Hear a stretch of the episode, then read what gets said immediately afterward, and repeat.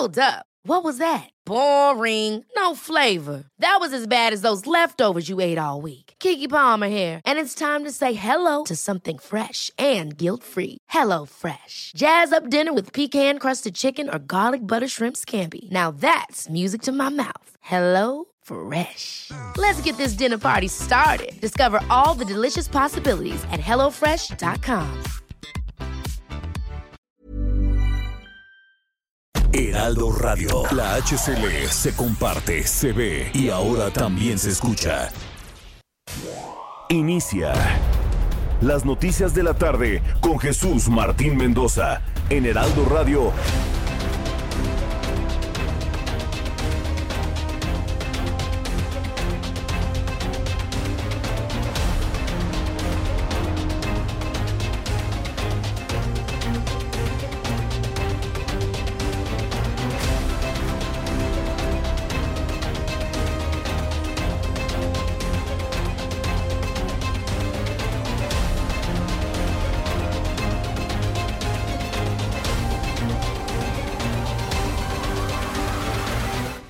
Las 6 de la tarde en punto, hora del centro de la República Mexicana. Bienvenidos, muy buenas tardes. Iniciamos el Heraldo Radio, las noticias de la tarde, con su servidor Jesús Martín Mendoza. Hoy, 19 de octubre del año 2021, un día importante a nivel internacional. Un día de lucha, un día de la búsqueda de la salud, un día en donde el centro de la noticia es la mujer sin duda alguna y el enorme riesgo que tienen muchas de, de desarrollar cáncer de mama. ¿Por qué es tan importante? ¿Por qué estamos tan centrados en eso? Porque el cáncer de mama es uno de los cánceres más metastásicos que existen. Una mujer con desarrollo de cáncer de mama puede morir de cáncer de pulmón, de cerebro, hepático, de estómago, de huesos. El cáncer se dispersa por todo el cuerpo de la mujer enferma. Entonces, ese es el punto. Por eso es tan importante el centrarnos en ello. Y con esta primera noticia, iniciamos el Heraldo Radio en su noticiero vespertino. Súbale el volumen a su radio, que le tengo lo más destacado hasta este instante. Escuche qué noticias tenemos esta tarde. En primer lugar, Rubén Moreira, coordinador del PRI en la Cámara de Diputados, calificó de mal augurio para la discusión de leyes y reformas futuras la falta de diálogo y discusión en la aprobación en lo general del paquete fiscal 2022 por parte del bloque de Morena. No hay diálogo, simplemente están así rendidos ante el presidente de la República, rendidos y entregados, incapaces de cuestionar una sola coma del paquete que llegó desde la Secretaría de Hacienda. Bueno, lo vamos a conversar en los próximos minutos aquí en el Heraldo Radio. Mientras, tanto, este año el gobierno federal aplazó al 3 de noviembre ¿eh? el arranque de la campaña de vacunación contra influenza para no confundir a la gente con la vacuna contra COVID. Anteriormente comenzaba en el mes de octubre. Entonces, si usted está interesado en recibir la vacuna contra la influenza, bueno, pues tendrá que esperar hasta el mes de noviembre próximo. También informo que Iván Reyes Zaratex, comandante de la Unidad de Investigaciones Especiales de la Policía Federal, se ha declarado culpable de narcotráfico en contra en, una corte, en una corte de los Estados Unidos. Se le va a solicitar colaboración en el caso contra Genaro García Luna. Este martes el Instituto Nacional de Estadística y Geografía reveló que el 64.5% de la población de 18 años y más consideró que es inseguro vivir en su ciudad de origen. Interesantísimo el dato. Hoy le voy a tener lo que ha dicho sobre la percepción de inseguridad del INEGI. Sabemos que la percepción y el dato duro son distintos, pero la percepción, vaya que se importa. Es lo que nos mantiene encerrados en casa y encerrados a las nuevas generaciones por temor al crimen. Mientras tanto, la Interpol emitió una ficha roja para la búsqueda de localización y captura de la presentadora de televisión Inés Gómez Montt y su esposo Víctor Álvarez Puga por un delito de defraudación fiscal que alcanza un monto de 3 mil millones de pesos. Interpol está buscando a este par de personas mexicanas en cualquier parte del mundo. Este martes murió a los 74 años Celeste Batel, esposa de Cuauhtémoc Cárdenas, por causas que aún no han sido confirmadas. Mientras tanto, le informo que un avión con 21 personas a bordo se estrelló en Houston. Únicamente una persona resultó herida. El resto salió ileso después de ser rescatados de la zona del accidente o incidente o percance aéreo. Le tendré todos los detalles desde Houston. Saludos a nuestros amigos que nos escuchan y nos ven a través de la plataforma de Now Media en todo el territorio de los Estados Unidos, de manera concreta en Houston, en donde nuestra señal y nuestras noticias llegan hasta usted de manera oportuna. Son las 6 de la tarde con 4 minutos hora del centro de la República Mexicana. Vamos a revisar información de nuestros compañeros reporteros urbanos, periodistas especializados en información de ciudad. Daniel Magaña, adelante, muy buenas tardes. ¿Qué tal Jesús Martín? Muy buenas tardes. Pues tenemos información vehicular para las personas que se trasladan en este momento en la zona de la avenida Miguel Ángel de Quevedo, se incorporan hacia la calle de Pacífico. Bueno, pues tenemos carga vehicular en este punto, sobre todo para desplazarse un poco más adelante hacia la zona de Tasqueña, las inmediaciones de la terminal de autobuses del sur, así que bueno, pues hay que tomarlo en cuenta. Para las personas que se trasladan hacia la zona de la calzada de Tlalpan, bueno, pues el día de hoy hay un encuentro de fútbol la zona del Estadio Azteca y esto pues ya empieza a generar conflictos vehiculares para quien se desplaza a través de la calzada de Tlalpan, también en el ingreso que está en circuito Azteca, la incorporación del periférico sur ya encontrará bastante actividad vehicular, así que hay que tomarlo en cuenta esta tarde para las personas que transitan en torno a este recinto de la zona sur de la ciudad del Coloso de Santa Úrsula. El reporte, Jesús Martín, muy buena tarde. Muchas gracias por la información, Daniel Magaña. Continuamos, pendientes. Saludo con mucho gusto a mi compañero Javier Ruiz, quien nos tiene más información del Valle de México. Adelante, Javier, buenas tardes. El gusto es mío, Jesús Martín. Excelente tarde. Justamente estamos recorriendo la zona norte de la Ciudad de México, donde ya vamos a encontrar carga vehicular intensa sobre el circuito interior, al menos para quien se desplaza de la Avenida Congreso de la Unión y esto en dirección hacia la Avenida 608, hacia el Aeropuerto Internacional de la Ciudad de México. El sentido opuesto también ya con algunos eh, problemas, principalmente de Zaragoza, y para quien desea llegar hacia la incorporación por la avenida 608. La avenida 608 todavía con carga vehicular, pero el avance es constante, no hay que confiarnos mientras vayan pasando los minutos. Esta arteria pues se va incrementando la flora de automovilistas y la circulación se torna lenta para quien desea llegar hacia la zona de la avenida central Carlos San González, hacia la zona del periférico, o bien para continuar al municipio de Catepec de Morelos. El sentido opuesto, en general todavía el avance es bastante aceptable, se superan los 50 kilómetros por hora, solo hay que moderar la velocidad. De momento, Jesús Martín, es el reporte que tenemos. Muchas gracias por esta información, muchas gracias. Estamos atentos, buenas tardes. Hasta luego, muy buenas tardes. Es lo que nos informa Javier Ruiz. Ahora saludo a Alan Rodríguez. Adelante, Alan, ¿cómo te va? Jesús Martín, amigos, muy buenas tardes. Tenemos en estos momentos un campamento en los carriles centrales de la avenida Paseo de la Reforma entre la glorieta de la Diana Cazadora y la calle Río de la Plata. Esto es perímetro de la colonia Cuauhtémoc, afecta a los automovilistas que se dirigen hacia la zona del Auditorio Nacional. Se trata de integrantes de la UNTA, la Unión Nacional de Trabajadores Agrícolas, quienes están demandando acceso a un plan de riegos para las zonas rurales de la capital. Ellos estuvieron durante la mañana plantándose igual frente al edificio del SACMEX del Sistema de Aguas de la Ciudad de México. Sin embargo, al no ser atendidos en sus peticiones, es que han decidido tomar la circulación en esta vialidad. Tenemos aproximadamente 30 casas de campar ya instaladas y por este motivo se interrumpe el servicio de la línea 7 del Metrobús. Esto afecta a las personas que se dirigen hacia la zona de Chapultepec y Campo Marte, ya que hasta el momento tenemos un acortamiento de la ruta desde la zona de Indios Verdes, Hospital Infantil, hasta la estación de la Diana Cazadora. Por lo pronto, Jesús Martín, el reporte que tenemos ya en estos momentos en negociaciones estos integrantes de la UNTE con autoridades capitalinas para permitirles liberar esta circulación. Más adelante les estaremos informando. Correcto, muchas gracias por esta información, Alan Rodríguez. Continuamos al pendiente. Continuamos al pendiente. Bueno, pues tenemos evidentemente una gran cantidad de información el día de hoy y cuando el reloj marca las 6 de la tarde con 8 minutos es momento de revisar qué es lo que sucedía un día como hoy. En México, el mundo y la historia. Hoy es 19 de octubre. ¿Qué sucedía un día como hoy? Abra Marreola. Amigos, bienvenidos. Esto es un día como hoy en la historia, martes 19 de octubre, 1493. En el Mar Caribe, el navegante Cristóbal Colón arriba a Puerto Rico. 1956 en Moscú, en la Unión Soviética, se firma un tratado de paz entre Japón y la Unión Soviética. En 1973 se publica el disco Pin Ups de David Bowie.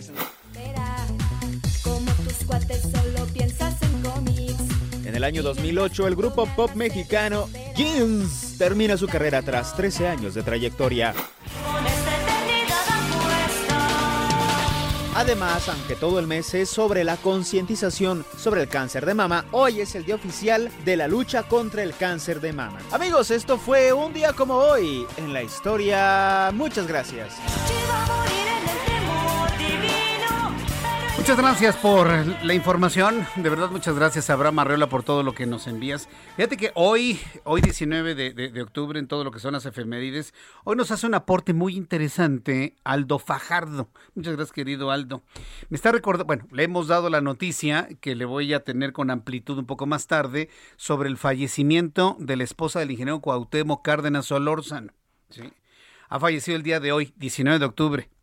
Pero hoy, 19 de octubre, también se conmemora aniversario luctuoso del fallecimiento del general Lázaro Cárdenas del Río. Imagínense. Hoy, precisamente un día como hoy, murió el, el, general Lázaro Cárdenas. Un día como hoy, 19 de octubre de 1970, es decir, hace 51 años. Esto significa que para el ingeniero Cuauhtémoc Cárdenas es un día terrible, hoy 19 de octubre. Recuerda la muerte de su padre, y un día como hoy muere su esposa. son de esas cosas de la vida, ¿no? Que uno dice, pero, pero ¿cómo es posible, no? Y precisamente en ese duelo se encuentra hoy el ingeniero Cárdenas, a quien le enviamos eh, un abrazo de resignación y nada más, porque en, este, en estos momentos mucha gente prefiere el silencio, el respeto y el duelo, nada más. Bien, pues continuando. Gracias, Aldo Fajardo. ¿eh? Muy interesante el dato que, nos, que me has proporcionado y que, bueno, pues viene a complementar mucho nuestra, nuestro momento de efemérides y de fechas y de recuerdos y de nuestro viaje en el tiempo que hacemos todos los días aquí en el Heraldo Radio. Seis de la tarde con 11 minutos, horas del centro de la República Mexicana. Vamos a revisar las condiciones meteorológicas para las próximas horas. El Servicio Meteorológico Nacional que depende de la Comisión Nacional del Agua, nos está informando sobre las condiciones que habrán de prevalecer durante las próximas horas. Mucha atención a quienes inclusive van a salir tarde de sus eh, lugares de trabajo porque es posible que llueva en la capital de la República ya pasadas las 9 de la noche. Dice el Servicio Meteorológico Nacional que tenemos el Frente Frío número 4, tenemos ya también el ingreso del Frente Frío número 5, tenemos la onda tropical número 38 y un canal de baja presión. Habrá lluvias puntuales intensas en Chiapas, lluvias puntuales muy fuertes en Quintana Roo, viento de componente norte con rachas de hasta 60 kilómetros, es decir, ventosa la tarde en varios puntos de la República Mexicana y también en el Golfo de México, en el Golfo de Tehuantepec. Y bueno, pues con estas condiciones se están haciendo los alertamientos necesarios para que la población no se confíe. Estamos observando un nuevo frente frío, el quinto de la temporada ya invernal, aunque todavía estamos en el otoño. Se extenderá sobre el noroeste de México. Va a interaccionar con la línea seca sobre el norte de Coahuila, propiciando rachas fuertes de viento de hasta 60 kilómetros por hora en los estados de la frontera norte de México. Mire, lugares en Chihuahua o en Coahuila altos podrían ya presentar las primeras nevadas durante la próxima semana. Estemos muy pendientes de ello. Así como llovió durante todo este año, el pronóstico también es de nevadas muy copiosas en el norte del país. Le aviso desde ahora, ¿eh? le aviso desde ahora por si va a andar viajando por tierra eh, en todos estos lugares. Se presume que estará intensa la temporada invernal para este año 2021 y 2022. Onda tropical número 38 se desplaza en la costa de Oaxaca. Se asocia a una zona de baja presión con potencial ciclónico, provocando lluvias fuertes a muy fuertes en el sur y sureste del territorio nacional. Y también tenemos un canal de baja presión extendido a lo largo de la Sierra Madre Occidental. Con estos elementos atmosféricos doy a conocer pronóstico del tiempo para las siguientes horas. Amigos que nos están escuchando en estos momentos en lugares como Monterrey, Nuevo León, muchas gracias amigos en Monterrey, para mañana una mínima de 16 y una máxima de 30 grados. En Guadalajara, Jalisco, una mínima de 16 grados, una máxima de 28. Eh, no está usted mal si trae un enorme abrigo si salió a trabajar desde muy temprano. Hoy es un friazo, ¿eh? En la capital del país nos levantamos con 7 grados en la Ciudad de México, en las zonas del poniente y altas de la capital, 7 grados. En promedio, 10 grados, 9, 10 grados hoy al amanecer. Mañana habrá una mínima de 11 y una máxima de 26 grados y en este momento 23 en la capital del país.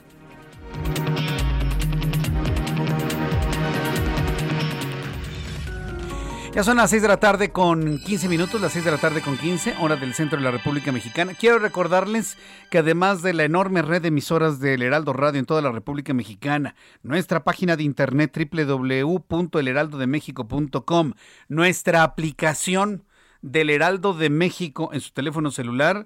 Me puede seguir a través de YouTube en el canal Jesús Martín MX. Ahí tengo un chat en vivo en donde estoy saludando a todos nuestros amigos que se unen a nuestro programa de noticias. Gracias Jorge Cruz, también para Paula María Buenfil, también un saludo para Guillermo Martínez, para Ramón Isaac, también muchas gracias. Víctor Gagiola, para Miguel Hernández, gracias Miguel Axel Patac. Eh, DDT Audio, muchísimas gracias. Carmen Zúñiga, eh, Norma Ruiz, Lía San Ciprián, Ángel López, Gloria Zarza, Severo López, bueno, una gran cantidad de amigos que todas las tardes se unen a esta gran familia para juntos escuchar las noticias más importantes en el Heraldo Radio. Ya son las 6 de la tarde con 15 minutos, hora del centro de la República Mexicana. Vamos con los detalles de toda la información. La Confederación Patronal de la República Mexicana, la Coparmex, que desde hace algunos meses tiene nuevo presidente, que es José Medina Mora, aseguró que es totalmente falso y rechazó cualquier ataque sin fundamentos contra el sector privado. A ver, ¿por qué dice esto el presidente de la Coparmex? Ayer, en su conferencia matutina, el presidente mexicano, no, el presidente mexicano no, su director de la Comisión Federal de Electricidad, te lo conoce, Manuel Bartlett, ya sabemos mucho de quién es Manuel Bartlett, pues aseguró que las grandes empresas no le pagan la energía eléctrica a la CFE.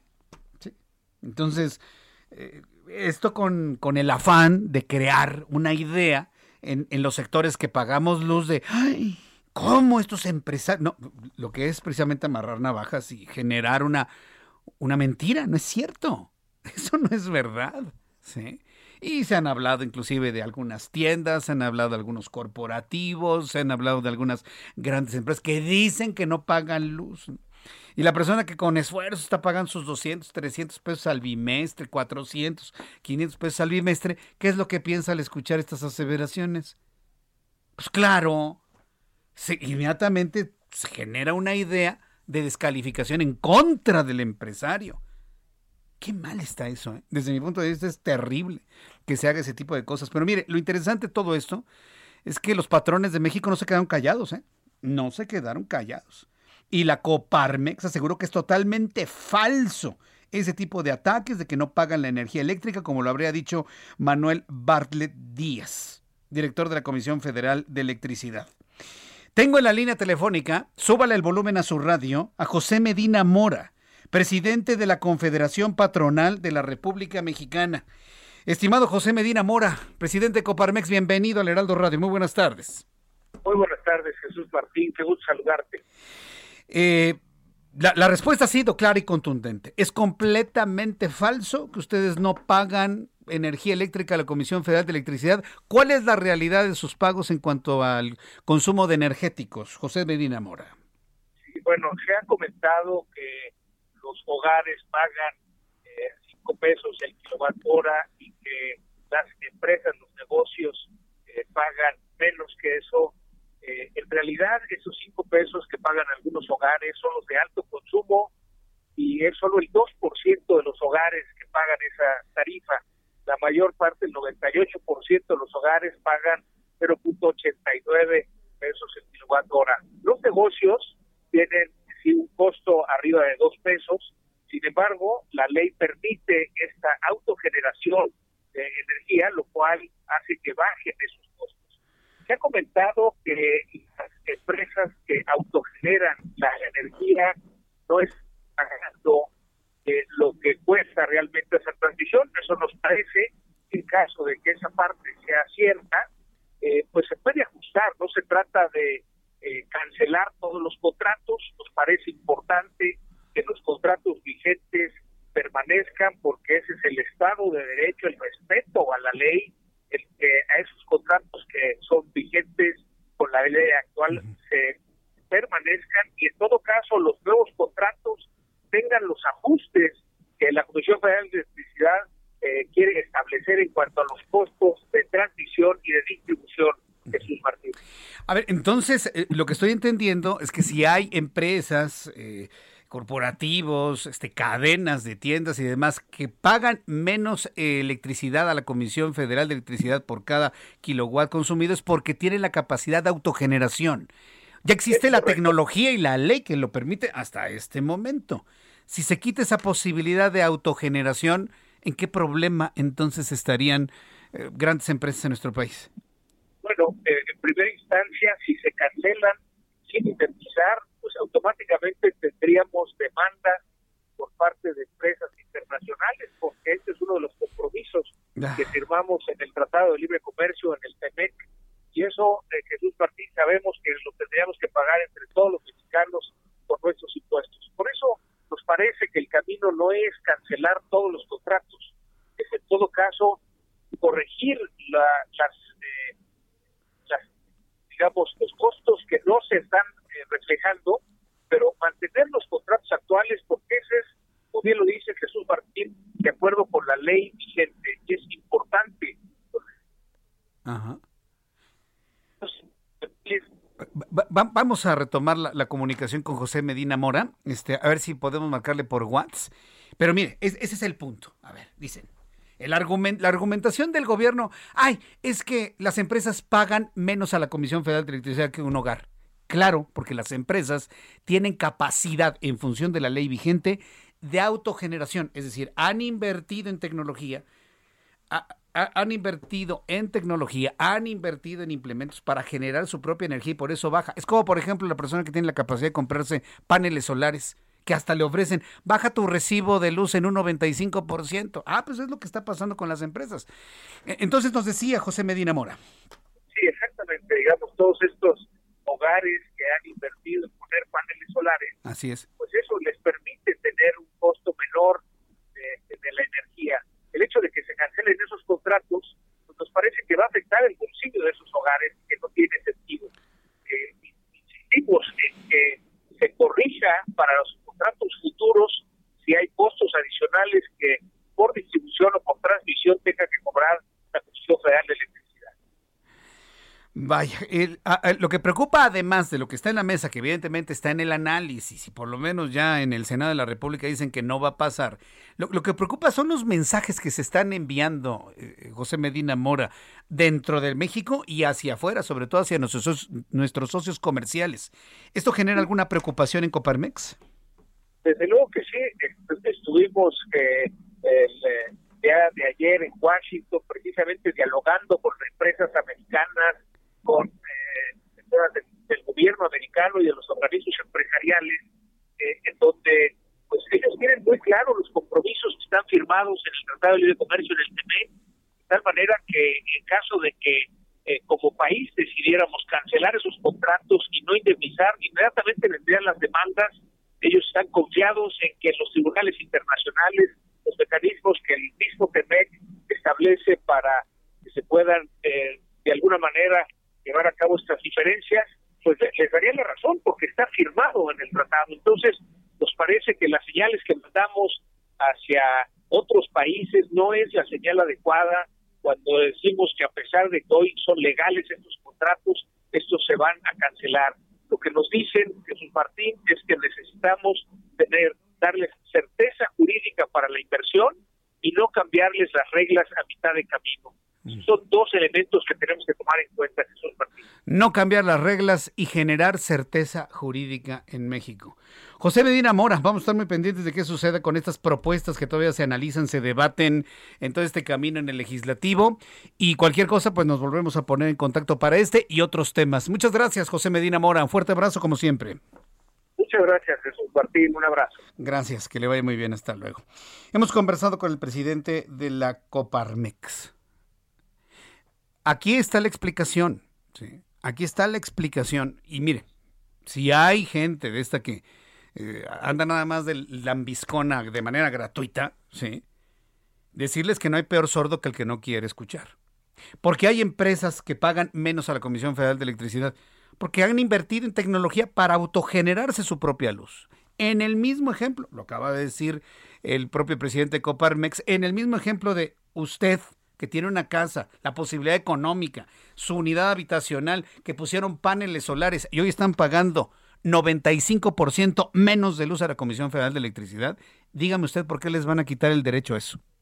En el caso de las empresas, en el caso de las empresas, hay eh, contratos, convenios firmados protegidos por el Tratado de Libre Comercio, el famoso TEMEC. ¿Se imagina? Entonces, esa es la explicación. Esa es la explicación. Entonces, el aporte del presidente de Coparmex ha sido muy importante para poder entender esas diferencias. Vamos a ir a los anuncios y al regreso le tengo más información de este y otros asuntos aquí en el Heraldo Radio. Le invito para que me escriba a través de Twitter, arroba Jesús Martín y a través de YouTube en el canal Jesús Martín arroba Jesús Martín a través de YouTube. Escuchas a Jesús Martín Mendoza con las noticias de la tarde por Heraldo Radio, una estación de Heraldo Media Group. Heraldo Radio, la HCL se comparte, se ve y ahora también se escucha.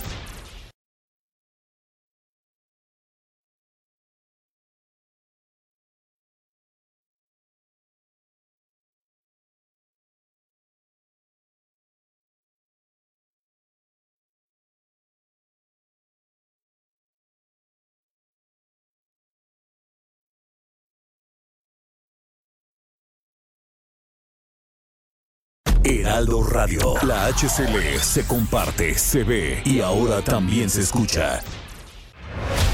Escucha las noticias de la tarde con Jesús Martín Mendoza. Regresamos. ¿Qué tal amigos del Heraldo Radio? Vallarta Nayarit Gastronómica es el mejor evento gastronómico de Latinoamérica en su tercera edición ininterrumpida.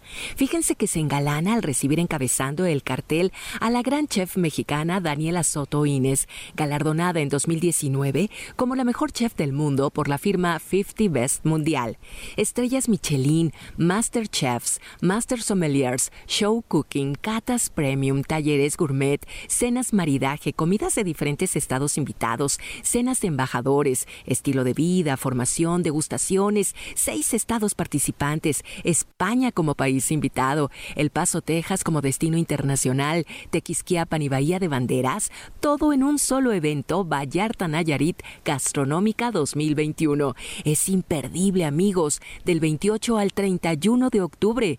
Visiten nuestra página Vallarta Nayarit Gastronómica.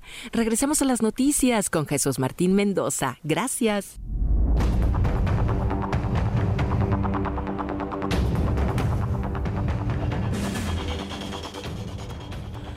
Ya son las 6 de la tarde con 31 minutos, hora del centro de la República Mexicana. Bueno, pues estuvimos platicando aquí sobre este asunto que eh, sobre la energía eléctrica. Me dice una persona, no, pues si supieras lo que paga una familia pobre de luz. Y por eso hay que quitarle la posibilidad a quien puede invertir en su, en su cogeneración de energía, esa posibilidad. ¿Por qué no? El gobierno le ayuda a la familia pobre a pagar su luz, por ejemplo, con subsidios. ¿Y por qué no se revisa? ¿Sí? Y hay muchas familias que ni siquiera la pagan, están colgados de la luz. Eso me faltó decírselos. Vayan ustedes a las colonias populares y va a ver las marañas de cables de la gente que no paga la luz porque está colgada. Y es un asunto que no se habla se usan a los pobres para decir, ay, pobrecito, paga mucha luz. Perdónenme, hay muchos que ni siquiera lo pagan, porque están colgados y nada más pagan el mínimo. Si tengo medidor, mira, si tengo. ¿Y cuánto pagas? 40 pesos. Ah, porque para la CFE no estás consumiendo nada, porque están colgados. No, no, no, es todo un tema, ¿eh?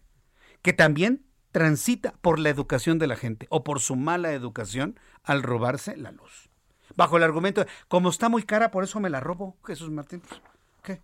Pues no todos tenemos lo que tú tienes, ¿no? Porque así ya me han dicho, ¿no? Entonces, seamos sinceros y seamos sensatos en este tema. No se le pueden quitar los derechos ya adquiridos a quien tiene la capacidad de tener una cogeneración de energía eléctrica.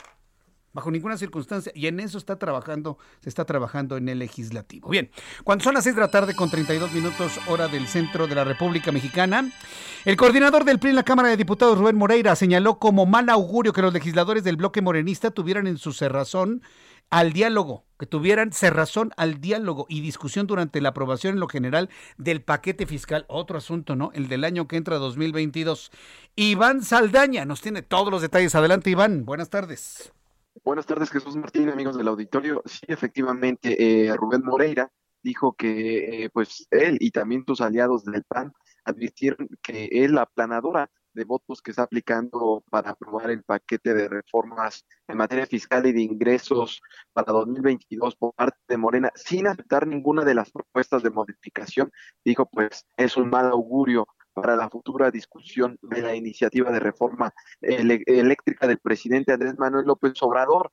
Esto, Martín, que se leyó como una advertencia, una condicionante, sobre todo por parte del PRI, para darle los votos a esta futura reforma, a esta reforma que se va a discutir eh, a futuro, eh, pues dijo, el, se le preguntó también al coordinador de Morena, él rechazó que lo vean como un chantaje, pero antes el coordinador del PRI, Rubén Moreira, enfatizó que pues van a pelear aún así que se hagan modificaciones en la miscelánea fiscal 2022 y por ello dijo, advirtieron que, que trataron con sus aliados del PAN y del PRD no retirar ninguna de las 358 reservas que al momento se están discutiendo en el pleno de la Cámara de, de Diputados. Escuchemos parte de lo que dijo Rubén Moreira, coordinador del PRI en la Cámara.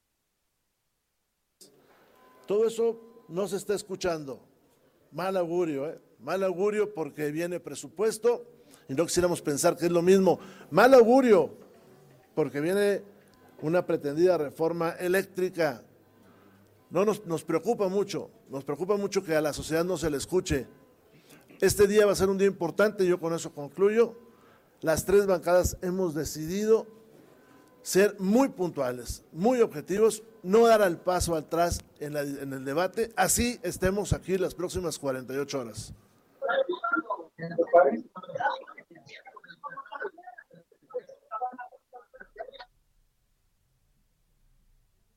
Bueno, eh, eso es lo que Iván Saldaña, nos reportero del Heraldo Media Group, nos está informando y las reacciones de Rubén Moreira sobre el mal augurio que advierte el PRI, el PRI, fíjese, el Partido Revolucionario Institucional, en el sentido de que los eh, legisladores del Movimiento de Regeneración Nacional no quisieron entrarle a nada, a nada absolutamente de esta discusión. ¿Lo tenemos a Iván en, la línea telefónica, Ángel? Es que se, está entrecortando mucho la comunicación. Bueno, pues ahí está el asunto. Fíjese nada más. Ahora digo, las cosas no, no, no, no paran ahí, por supuesto. Eh, vamos a estar muy pendientes de cómo va a, revisarse este tema ¿sí? en el, eh, la Cámara de Senadores. Analizará Morena también eh, modificaciones a la reforma que afecta a las donatarias. Vamos a tener comentarios, entrevistas sobre este asunto también. Se ha afectado la deducibilidad de las donaciones. A ver, ¿a quién le afecta? A ver, una persona, una entidad, una empresa, vamos a pensar, que tiene una fundación y que hace donaciones. Hay empresarios, hay gente con dinero, que en lugar de que el dinero se vaya a una arca que quién sabe dónde queda el dinero, hace donaciones para ayudar a la gente más amolada, más pobre. Y eso es deducible de impuestos. En lugar de mandarlo a la hacienda, se manda hacia una asociación civil en donde se puede verificar bien el apoyo de las personas. Bueno, ahora reducir esta posibilidad, ¿a quién afecta? ¿A quién afecta? ¿A los ricos? ¿Que ya no van a poder deducir sus impuestos? ¿O a quién afecta? Afecta a los más pobres. Porque mucha gente ya no va a donar. Ya no va a donar. ¿Por qué? Porque ya no lo puede deducir. Ya no va a donar. ¿Quién va a ser el afectado? Y el rico se queda igual, ¿eh? Con su lana. el, el rico no deja de ser rico. Hay que entender eso, ¿eh?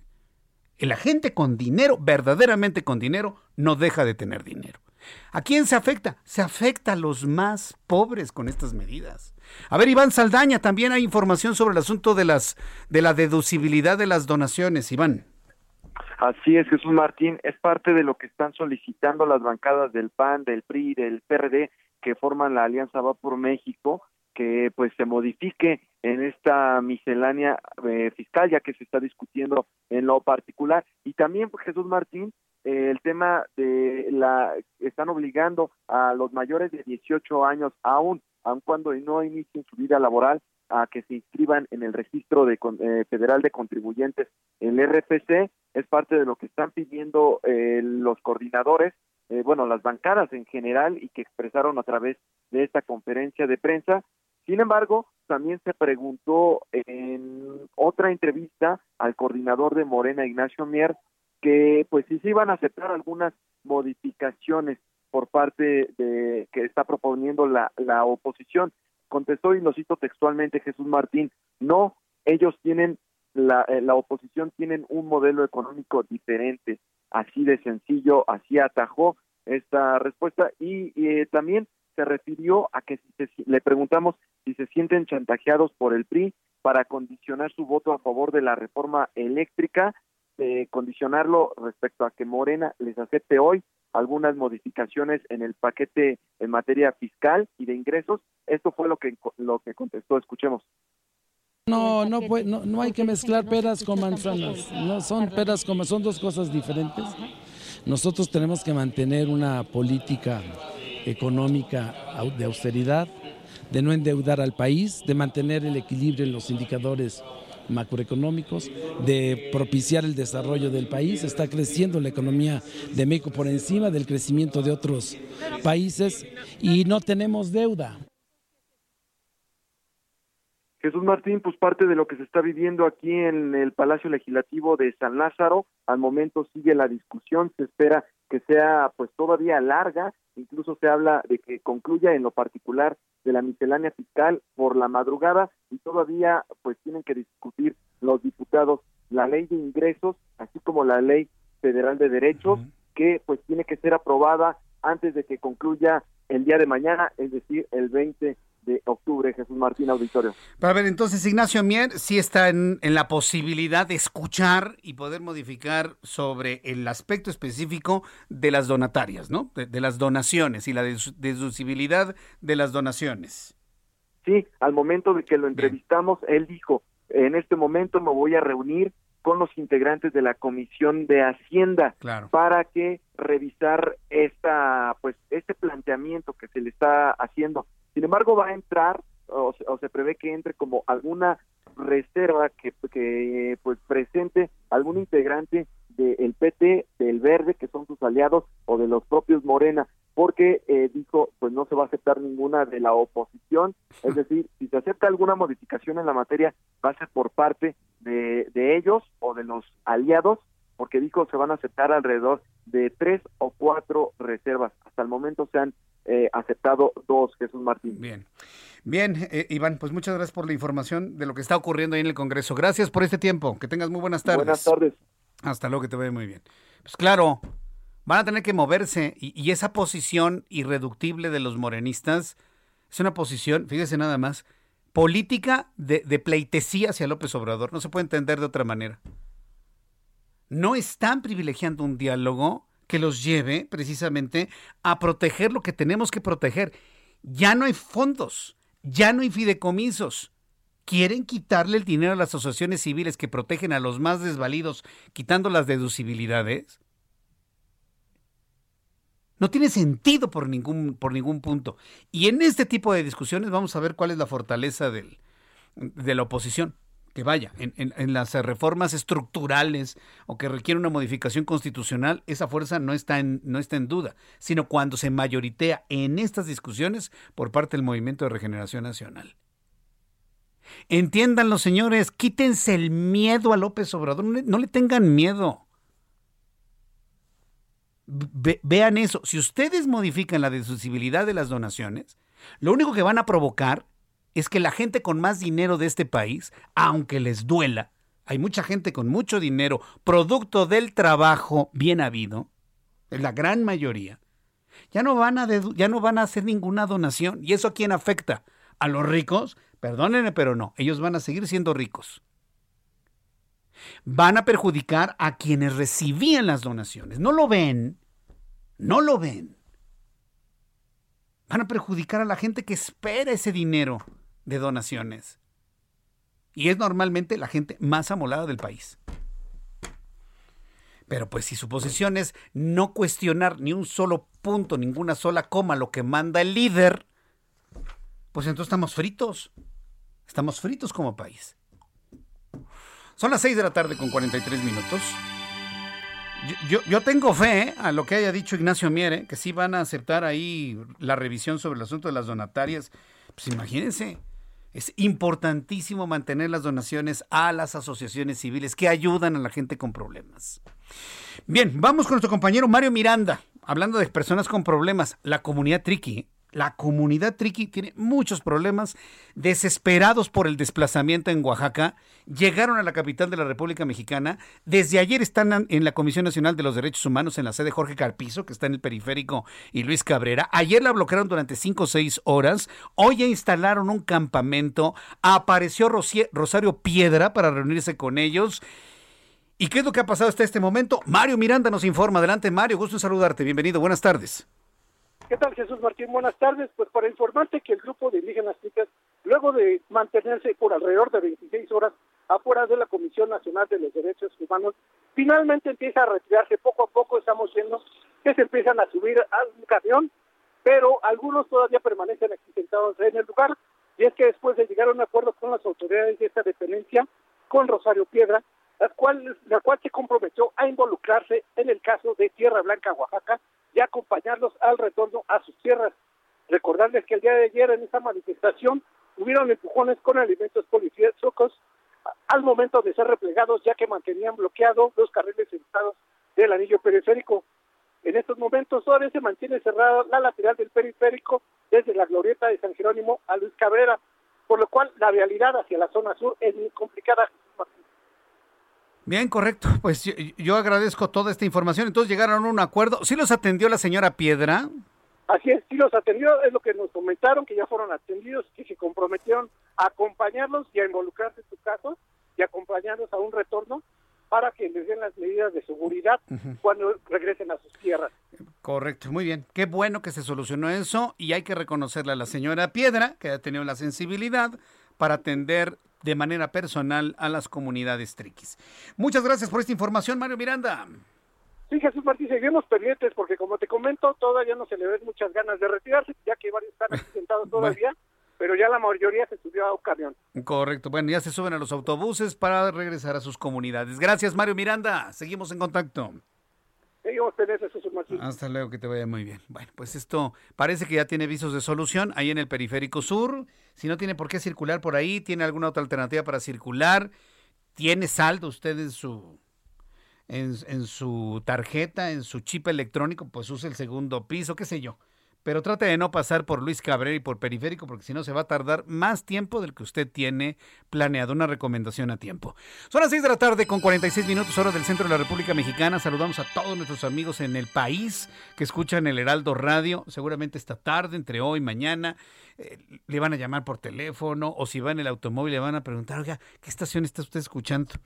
Y si le preguntan, diga sí, claro, fuerte que se escuche. Yo escucho el Heraldo Radio. Y si es esta hora, si usted dice que escuche el Heraldo Radio con Jesús Martín, se lo voy a agradecer infinitamente, ¿sí? Me ayuda. Esté usted muy pendiente porque seguramente le van a preguntar por ahí qué estación de radio viene escuchando.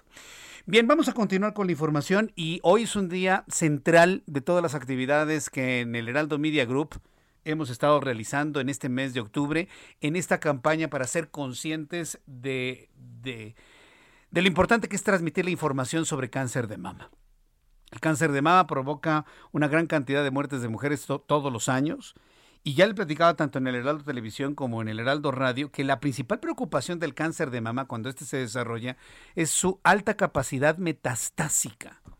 Normalmente cuando se descubre el cáncer de mama llega a ser demasiado tarde y en algunos casos muy, muy dolorosos ha generado metástasis, es decir, las células cancerosas han viajado a otras partes del cuerpo y pues aparece cáncer de cerebro, cáncer de pulmón, cáncer de huesos, cáncer de estómago, de esófago.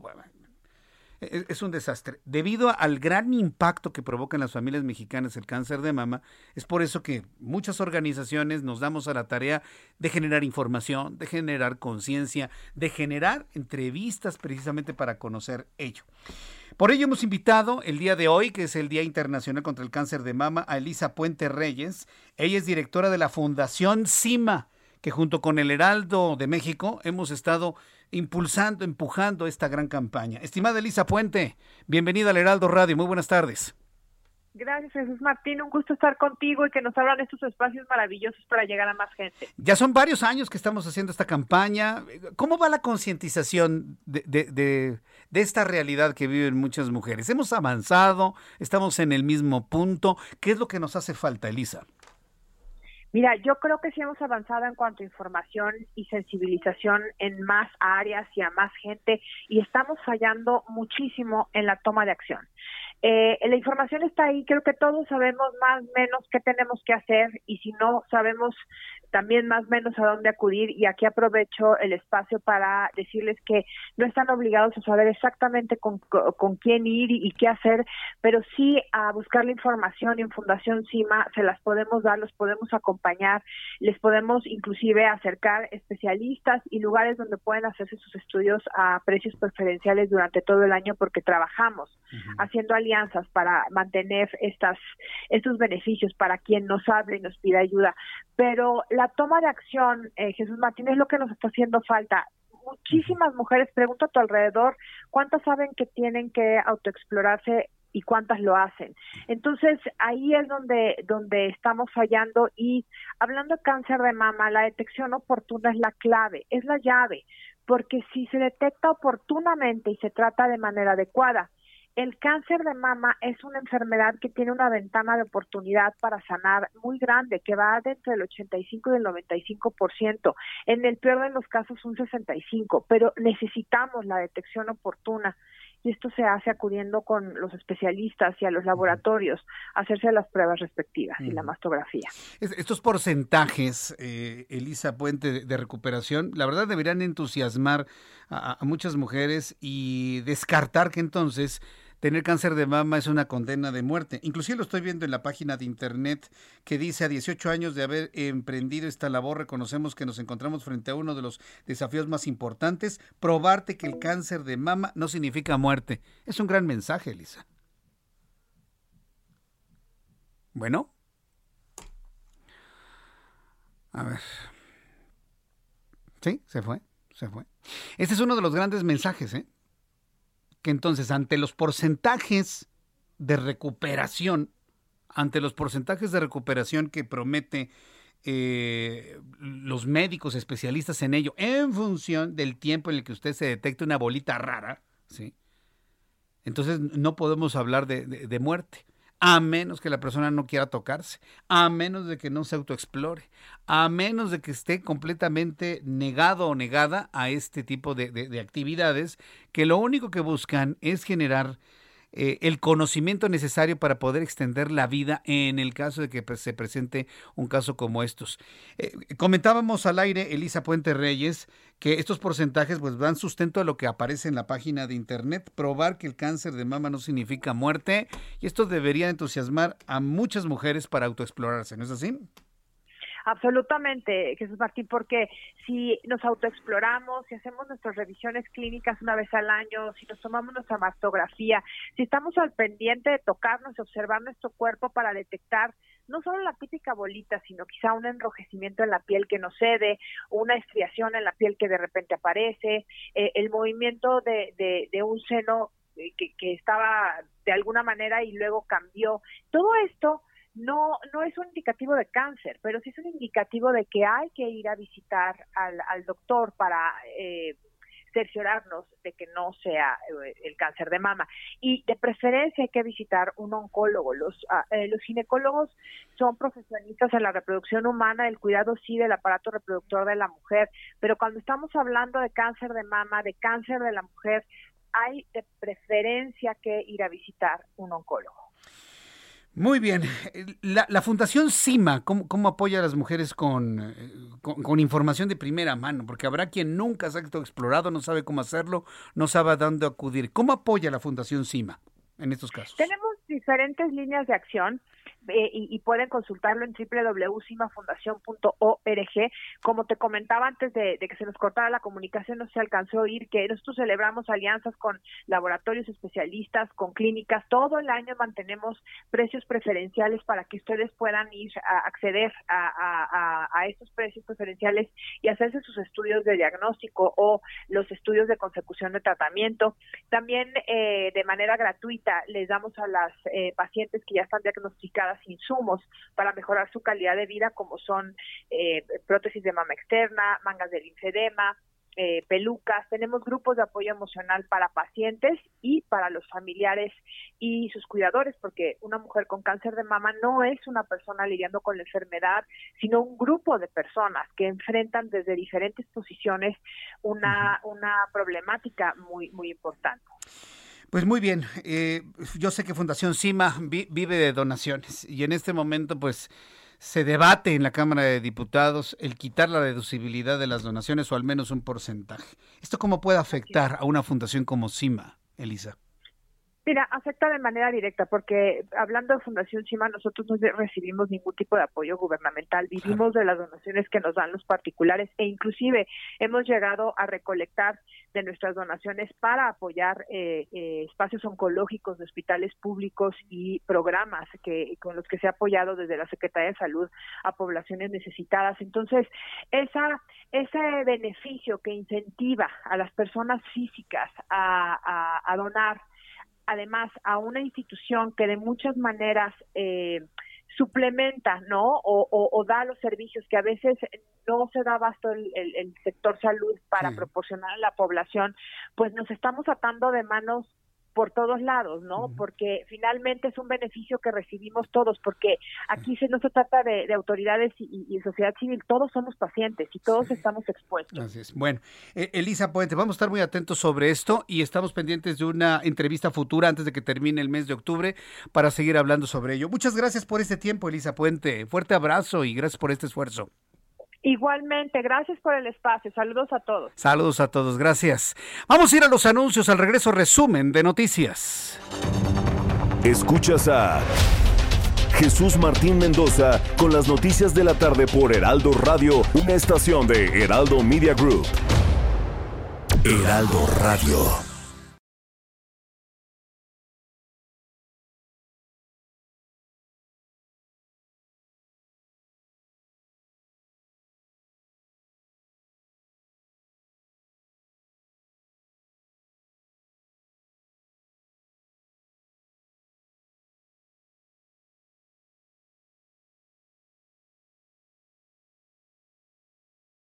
Heraldo Radio. La HCL se comparte, se ve y ahora también se escucha.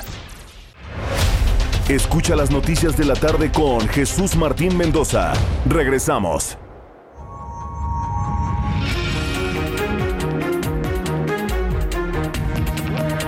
Las 7 en punto, las 7 en punto hora del centro de la República Mexicana. Continuamos con toda la información en el Heraldo Radio. Saludos a nuestros amigos que a partir de este momento están sintonizando el Heraldo Radio en más emisoras en el resto del país. Gracias por estar con nosotros. Habitualmente en este momento iniciamos con un resumen de los asuntos más importantes, pero antes del resumen, antes del resumen y sensibilizados en lo que le presentaba desde la hora anterior sobre este 19 de octubre, el Día Internacional de la Lucha contra el cáncer de mama. Eh, usted pensaría que pues se unen fundaciones dedicadas a ellos, médicos y demás. No, no, no, no, no, no, no. Se unen empresas que usted pensaría no tienen nada que ver una cosa con la otra, ¿no? Por ejemplo, el caso específico de nuestros amigos de Acron, que hacen lubricantes, aceites, productos industriales, productos automotrices, eh, tienen anticongelantes, ya platicaremos sobre un anticongelante rosa, pero una empresa de este tamaño, sensible también a, lo que sucede con el cáncer de mama, pues se une en esta enorme lucha de concientización contra el cáncer de mama.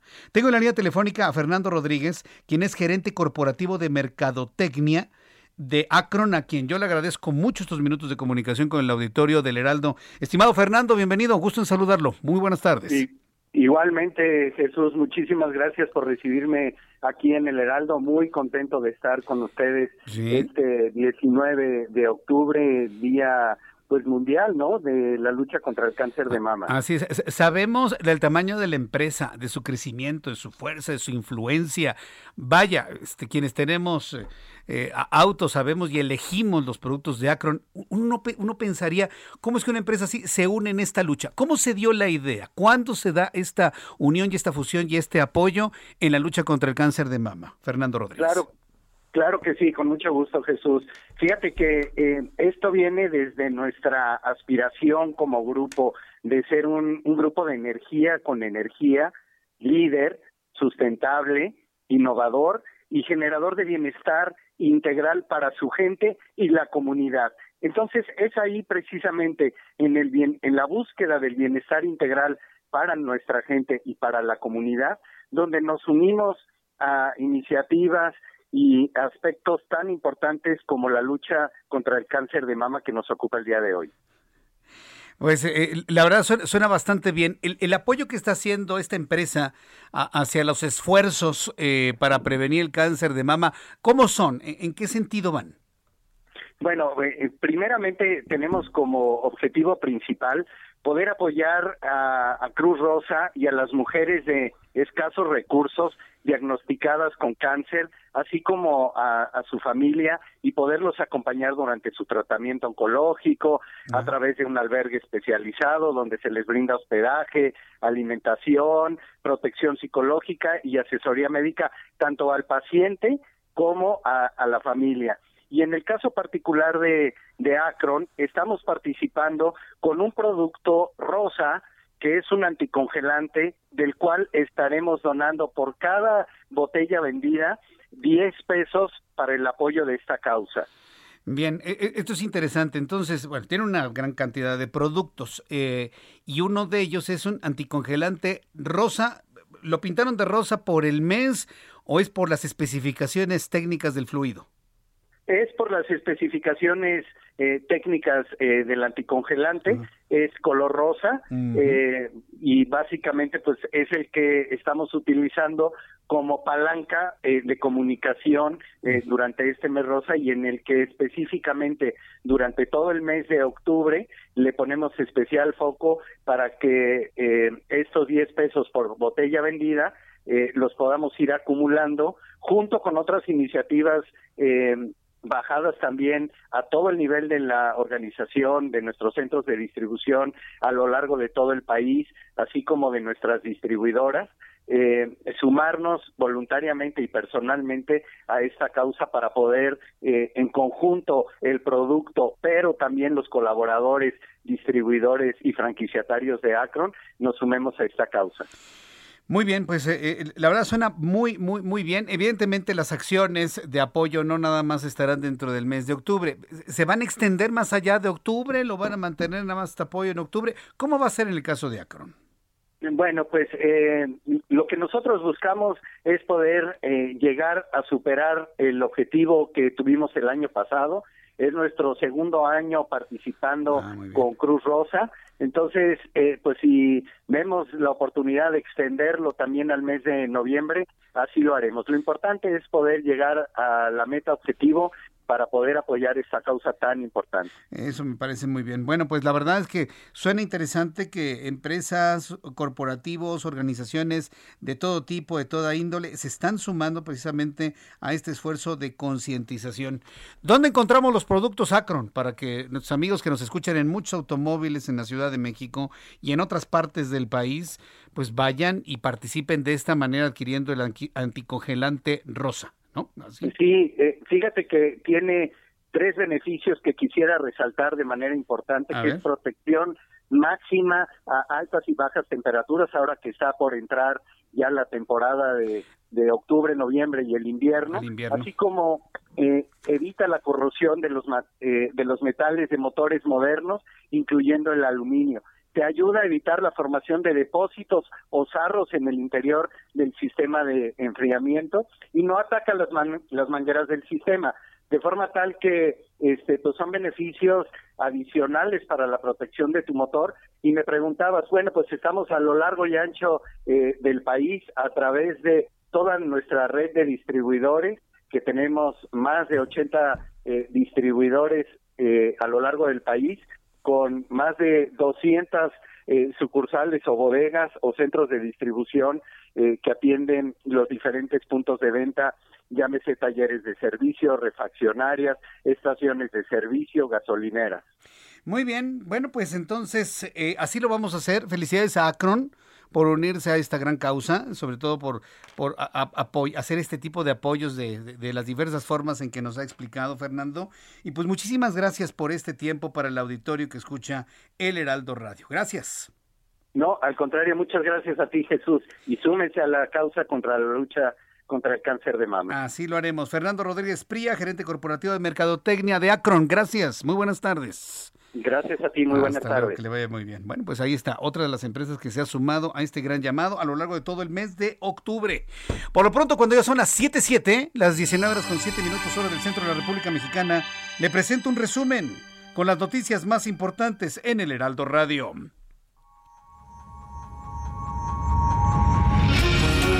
En este resumen de noticias te informo que José Medina Mora, presidente de Coparmex, declaró en entrevista con el Heraldo Radio, nuestro programa de noticias, hace unos instantes, aquí en estas frecuencias, que si no se respetan los contratos que tienen con el gobierno en materia de electricidad, los reclamos y demandas por parte de empresas estadounidenses que tienen claros los compromisos que se acordaron en el acuerdo comercial entre Canadá, Estados Unidos y México, no se harán esperar por la falta de certezas jurídicas.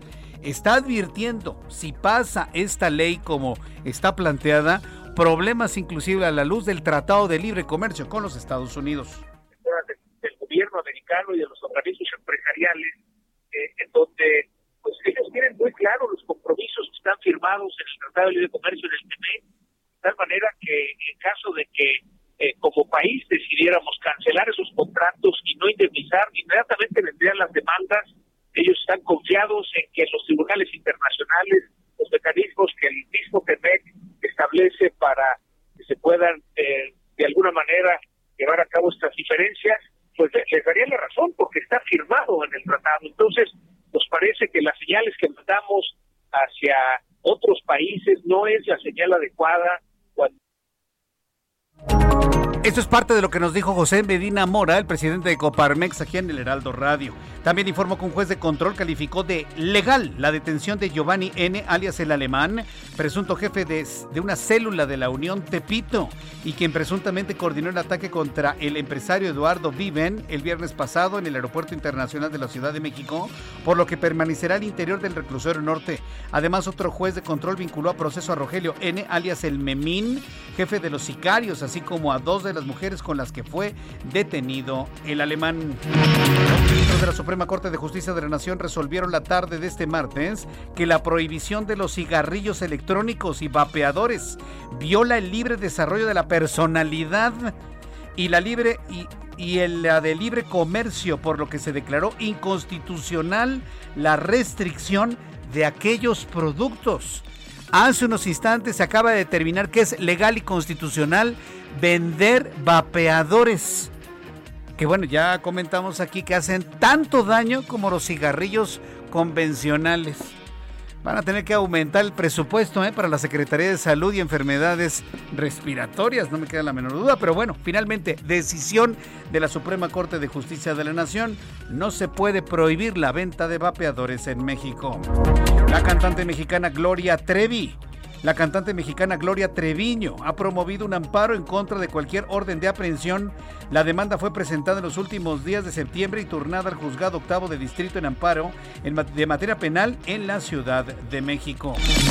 El secretario de Seguridad Nacional de Estados Unidos, Alejandro Mayorkas, dio positivo a COVID-19 a pesar de haber sido vacunado confirmó este martes la portavoz del departamento Marcia Espinosa, quien agregó que Mallorcas tiene solo una congestión leve. Se va a aislar y va a trabajar desde su casa siguiendo todos los protocolos necesarios. Adivine quién va a venir a México. Va usted a brincar de alegría. No, hombre, se va a poner usted feliz. Feliz, feliz. Viene a nuestro país. No, no, no, no, no. Coldplay viene hasta el mes de abril del año que entra. No, no, no. Viene Evo Morales. ¿Cómo ve? No, pues. Va a haber una alfombra roja en todo el zócalo capitalino. La tarde de este martes se dio a conocer que el expresidente de Bolivia, Evo Morales, inició un viaje a México luego de que el Partido del Trabajo lo invitó a un semanario. De acuerdo con publicaciones del propio Evo Morales, la invitación es al Semanario Internacional Los Partidos y una nueva sociedad en ella. El señor Morales afirma que compartirán ideas de distintos movimientos políticos de orientación liberadora. Hace unos meses llegaba como refugiado, hoy como invitado cómo cambia la vida. Son las noticias en resumen. Le invito para que siga con nosotros. Le saluda Jesús Martín Mendoza. Continuamos con toda la información en el Heraldo Radio. Son las 7.12, las 7.12 horas del centro de la República Mexicana. Les recuerdo que estamos en YouTube, en el canal Jesús Martín MX. Tenemos un chat en vivo en estos momentos en donde estoy respondiendo algunos de los comentarios de nuestros amigos. Entra a YouTube en el canal Jesús Martín MX. Es la forma donde podemos tener contacto usted y yo. El canal es Jesús Martín MX. Vamos con nuestros compañeros reporteros, periodistas especializados en información de ciudad. Daniel Magaña, gusto en saludarte. ¿Dónde te ubicas, Daniel?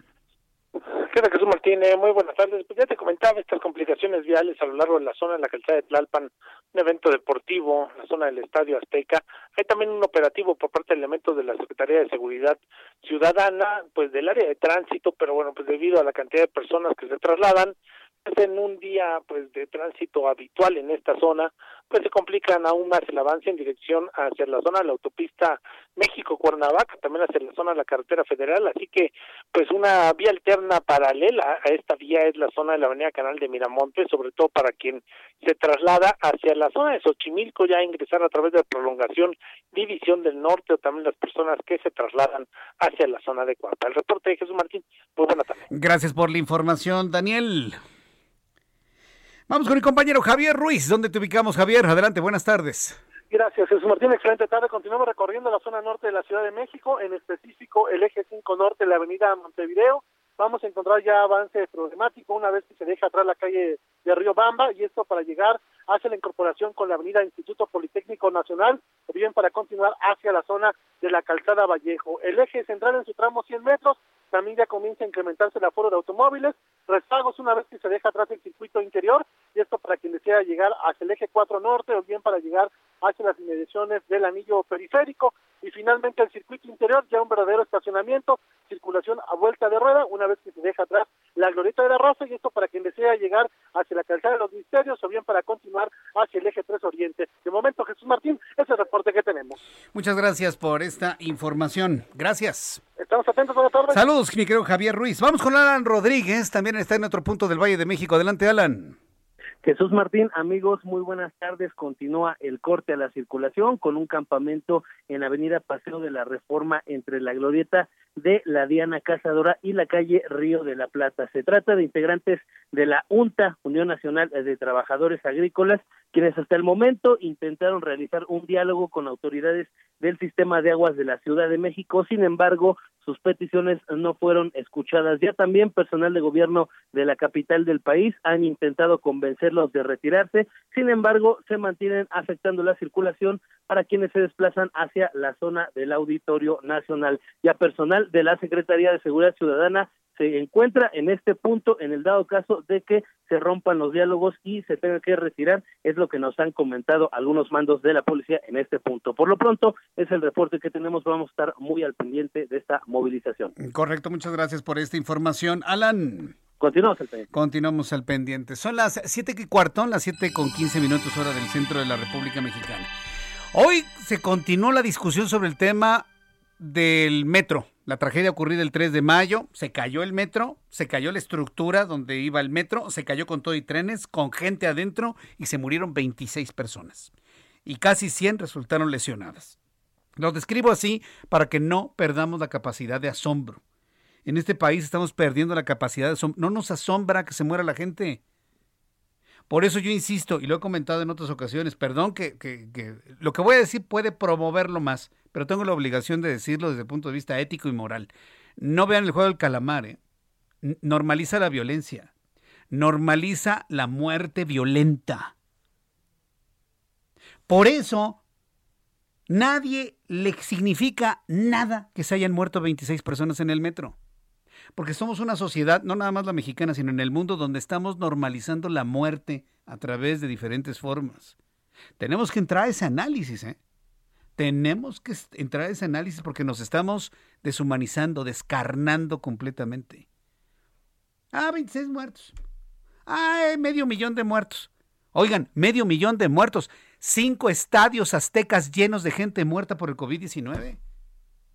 ¿De verdad no le causa ningún susto a nadie? Reflexiono esto, ¿eh? porque el, asunto del metro es importante tenerlo en mente de algo que no debe volver a pasar. Hoy, sobre toda esta discusión del metro, sucedió algo noticiosamente singular.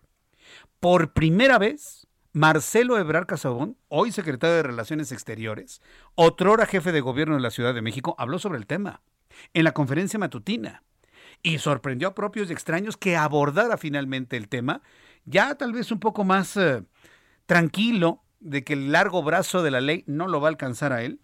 Va a alcanzar algunas empresas, directores de obra, albañiles, soldadores, lo que ya sabíamos, ¿no? Desde el día siguiente de la tragedia. Hoy, Marcelo Ebrard, secretario de Relaciones Exteriores, señaló que actuó de forma profesional dijo que actuó de manera íntegra durante todo el tiempo de construcción de la línea 12 del metro, en la que figuraba como jefe de gobierno de la Ciudad de México, porque hizo lo que tenía que hacer, hacer al darle autonomía técnica y financiera al proyecto metro, además de considerar imposible que él personalmente supervisara la colocación de cada uno de los pernos. Si yo era el jefe de gobierno, yo no podía verificar si estaba colocado bien un perno. En eso tiene razón. Por eso usted delega las cosas. A ver, hay aquí un proyecto metro, tú te vas a encargar de la construcción. Yo te presiono a ti y tú ves finalmente qué es lo que haces, ¿no? Para que estén las cosas en tiempo y en forma. Todos sabemos que las obras civiles se tardan más del tiempo prometido.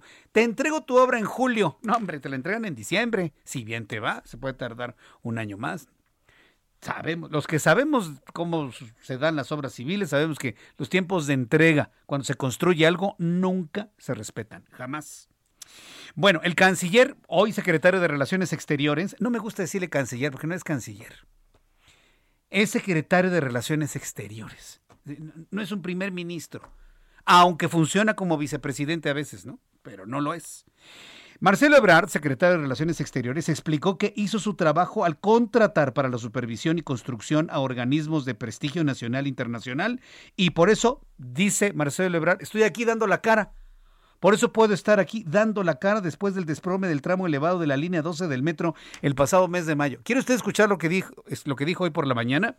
Es Marcelo Ebrard, secretario de Relaciones Exteriores. Lo que vi en la semana pasada es que se pusieron o no se pusieron pernos o que estaba mal una soldadura, yo creo que el jefe de gobierno es muy difícil que pueda supervisar eso personalmente. Para eso se creó un organismo muy grande que se llama Proyecto Metro, que tenía autonomía técnica y financiera, e intervino un consorcio con muchísimas empresas y el encargado de la supervisión de la obra fue el Premio Nacional de Ingeniería.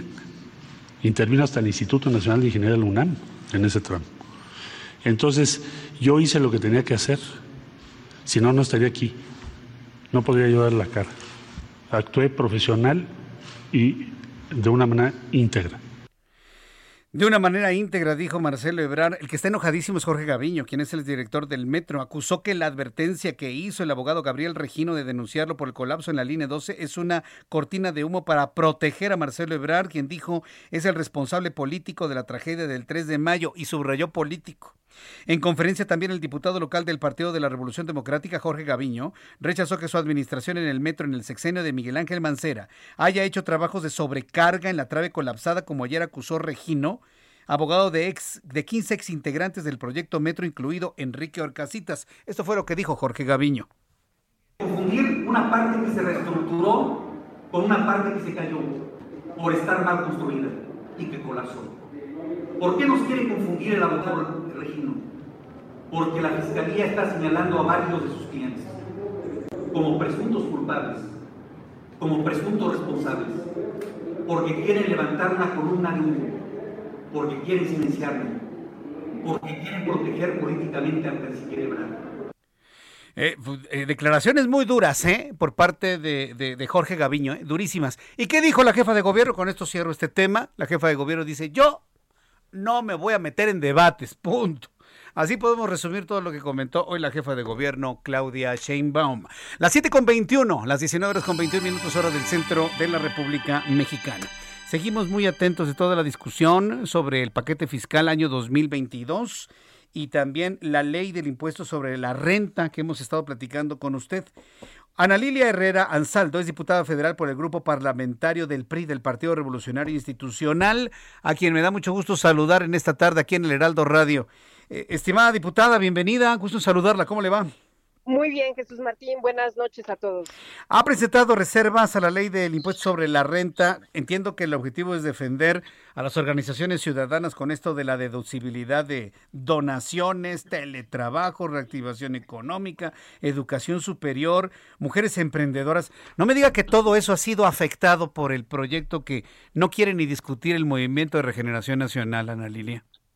Híjole, ha sido han sido días muy difíciles desde que llegó todo el paquete económico en la Cámara de Diputados, porque a lo que nos hemos enfrentado, Jesús Martín, es a la cerrazón de la mayoría sumisa, por decirlo menos, porque no quieren cambiarle ni una coma a lo que dicta Hacienda, y, y sobre todo a la sin razón, porque el, tema, por ejemplo, que, que bien refieres de la afectación, el topar las aportaciones que personas físicas pueden hacer a organizaciones de la sociedad civil, no tiene sentido.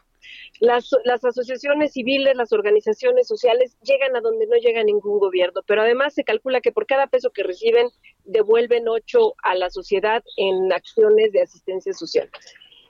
Es, van a generar un efecto muy perverso, un efecto dominó, porque a menos dinero, menos donaciones, menos asistencia social, se va a afectar a la gente que más lo necesita. Quiero decirte que el 30% de estas aportaciones eh, filantrópicas van a la niñez y a la adolescencia.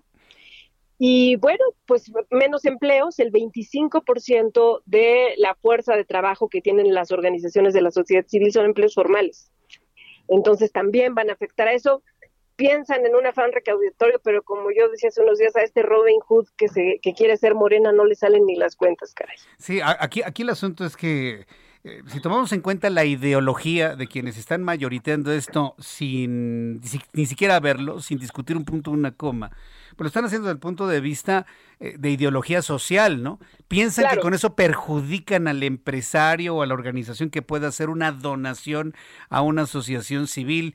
¿Por, qué no van más a fondo? ¿Por, qué no se abren? ¿Por qué no escuchan? ¿Se han encontrado con pared, diputada? Totalmente. A ver, yo creo que es mucho más perverso que perjudicar a una persona o a un grupo de personas. Sí. Es desarticular la capacidad de organización que tiene la sociedad. Es, muy delicado lo que está pasando, pero bueno, pues como eso, eh, muchas más cosas. Eso es muy delicado. Perdón que le interrumpa aquí, tengo que ir a los mensajes comerciales porque llega mi, guillotina de comerciales. Eh, pero en unos minutos estamos de vuelta porque esto me parece muy importante. Desarticular la capacidad de organización de la sociedad civil con eso que se está presentando. Regreso con la diputada Ana Lilia Herrera. Escuchas a Jesús Martín Mendoza con las noticias de la tarde por Heraldo Radio, una estación de Heraldo Media Group. Heraldo Radio, la HCL se comparte, se ve y ahora también se escucha.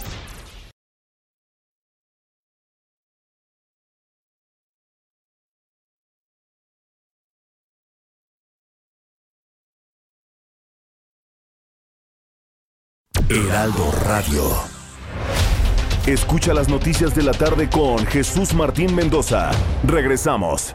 Amigos del Heraldo Radio, ¿necesitan un préstamo para remodelar su casa o departamento? ¿Adquirir una vivienda propia o un terreno? Acérquense a tu hogar seguro. Ellos tienen la mejor solución. En tu hogar seguro podrás tener tu propio hogar de una manera fácil, segura y confiable. Los promotores de tu hogar seguro pueden diseñar un plan acorde a tus necesidades para que en menos de lo que imaginas puedas estar estrenando la casa o departamento de tus sueños. Llama hoy mismo a las líneas de tu hogar seguro y olvídate de pagar renta. Es momento de comenzar a invertir en un lugar diseñado especialmente para ti. Llama ya 55 89 39 37 49 55 89 36 91 58 donde te brindarán más información, asesoría totalmente gratuita. Regresamos contigo, Jesús Martín Mendoza.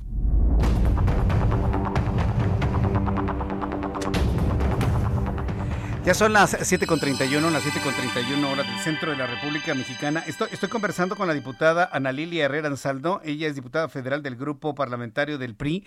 Y estamos hablando precisamente de los días, las horas tan difíciles desde que llegó el paquete económico a sus manos, la discusión que se ha dado. Estamos hablando precisamente de, la deducibilidad de las aportaciones y, eh, diputada Ana Lilia me dejó completamente frío con esta declaración, que el objetivo es mucho más perverso que un tema ideológico, sino desarticular la capacidad de organización de la sociedad civil. Esto, esto es gravísimo lo que, lo que puede configurarse entonces, diputada pero ha sido la constante. Desde el inicio de esta administración federal se quitaron recursos que justamente respaldaban este trabajo de la sociedad civil organizada. Y bueno, pues la, verdad es que hay también en este paquete fiscal temas bien delicados. Yo, yo te diría, Jesús Martín, eh, están aprobando una política de terrorismo fiscal. Para empezar, van por los jóvenes quieren darlos de alta en el SAT al cumplir los 18 años, aunque no tengan un empleo formal, aunque en estos tres años no le han puesto un peso a educación superior de calidad para que tengan oportunidades de estudio. Y lo que quieren, pues, como a qué parece, fiscalizar sus cuentas. Entonces, todos los jóvenes que están becando ellos mismos, que tienen un depósito en sus cuentas, todos los jóvenes que reciben eh, un recurso de sus papás para los pasajes, para eh, la escuela, pues van a ser fiscalizados por el gobierno federal. Eh, entonces, a mis hijos que cumplan 18 años, no les abro una cuenta bancaria, se los doy en efectivo, ¿no? Porque pues, si les van a cobrar ISR por depósitos que les haga, va a estar muy complicado. ¿Eso no, diputada? Están propiciando la informalidad por todos lados y, y en un afán recaudatorio, y yo diría, pues casi de persecución. Por ejemplo, quieren imponer denuncias penales a los contadores públicos que no denuncien presuntos delitos de sus clientes. Ahora resulta que los contadores públicos pues, van a ser unas especies de ministerios públicos, ¿no? Eh, entre otras linduras, quieren acotar lo que ya, ya te decía, este margen de donativos a las USCs. Eh, van a eliminar la dispensa de declaración de ISR a productores agropecuarios cuando sus ingresos equivalgan hasta 40 salarios mínimos. Obviamente van a legalizar lo ilegal, regularizando los autos chocolate, el costo de los pasaportes va a aumentar, pero algo que me parece muy grave, Jesús Martín, es que en este paquete económico no hay una sola medida fiscal que reactive la economía, que apoye a los micro, pequeños y medianos empresarios, que realmente son los que generan siete de cada diez empleos en México. Hay un afán de control, además con mucha discrecionalidad sobre los ciudadanos y un nulo impulso a la reactivación económica. Hablan de una recaudación que a mí me parece inalcanzable. En estos tres años el país no solo no ha crecido, ha decrecido, y no solo por la pandemia, sino por las malas decisiones que ha tomado el gobierno federal. Entonces, pues va a ser muy complejo. Y te quiero decir que estamos discutiendo en este momento 511 reservas a esta. Son muchísimas. ¿En qué momento las van a discutir? Todo? ¿Cuántas? 511, diputados. 511. Y vamos a dar la batalla porque yo te recuerdo que el paquete económico, es decir, nuestros impuestos y luego cómo los gasta el gobierno federal, se aprueban con la mitad más uno de los votos en la Cámara. Y eso es justamente lo que sí tienen Morena, el PT y el Partido Verde. Sin embargo, pues nosotros estamos conscientes de la sociedad que nos dio su confianza, de la el mandato tan claro que nos dio. Y si me permites comentarte rápidamente, yo presenté una serie de reservas, por ejemplo, pues para eliminar esta limitación de las personas físicas en la deducción por concepto de donativos a las organizaciones de la sociedad civil, pero también una reserva para aplicar la tasa de cero ciento de IVA para los servicios de Internet, porque el teletrabajo, porque la teleeducación, pues llegaron para quedarse y las familias están gastando pues un dinero que no se tiene realmente. En apoyo a las personas que realizan trabajo a distancia y de las pequeñas y medianas empresas eh, para garantizar la deducción del 100% respecto del pago por concepto de servicios de telecomunicaciones y electricidad para quienes trabajen en modalidad a distancia, que yo creo que llegó para quedarse y, es una gran solución, sobre todo en hogares jefaturados por mujeres. ¿eh? creo, que, creo que es un tema que nos tenemos ya que plantear. Ya quitaron las estancias infantiles, bueno, pues entonces vamos a impulsar el teletrabajo.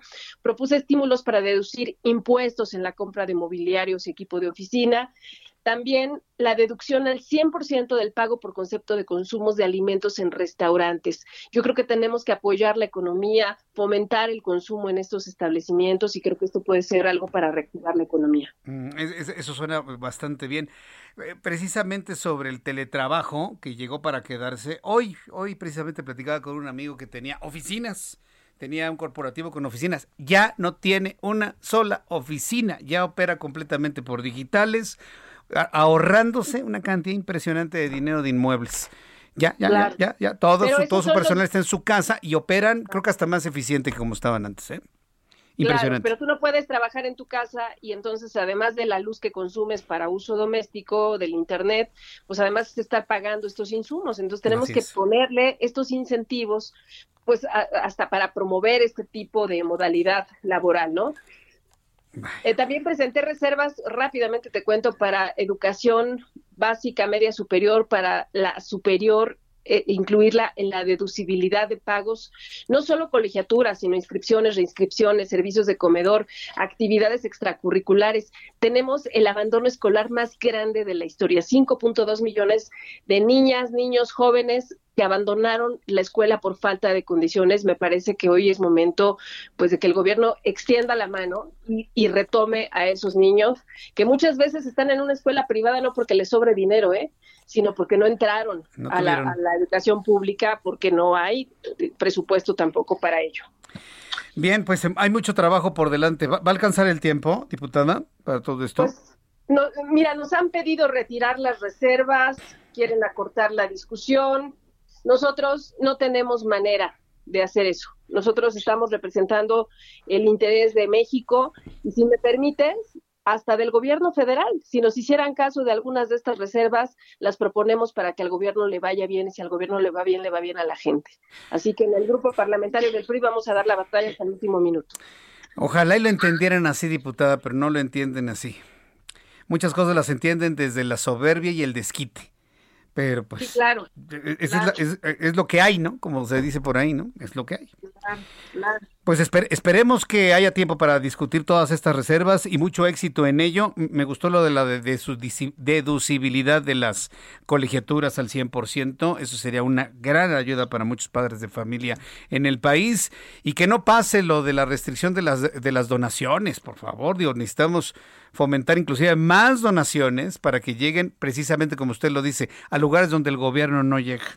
Así que pues muchas gracias por este tiempo, diputada. A las mujeres emprendedoras de pagar impuestos por ventas en plataformas digitales también es otra de mis propuestas. E, esa, es muy buena. A ver si la, extendemos un poco más en una oportunidad futura, esta, precisamente para apoyar la economía de las mujeres en casa.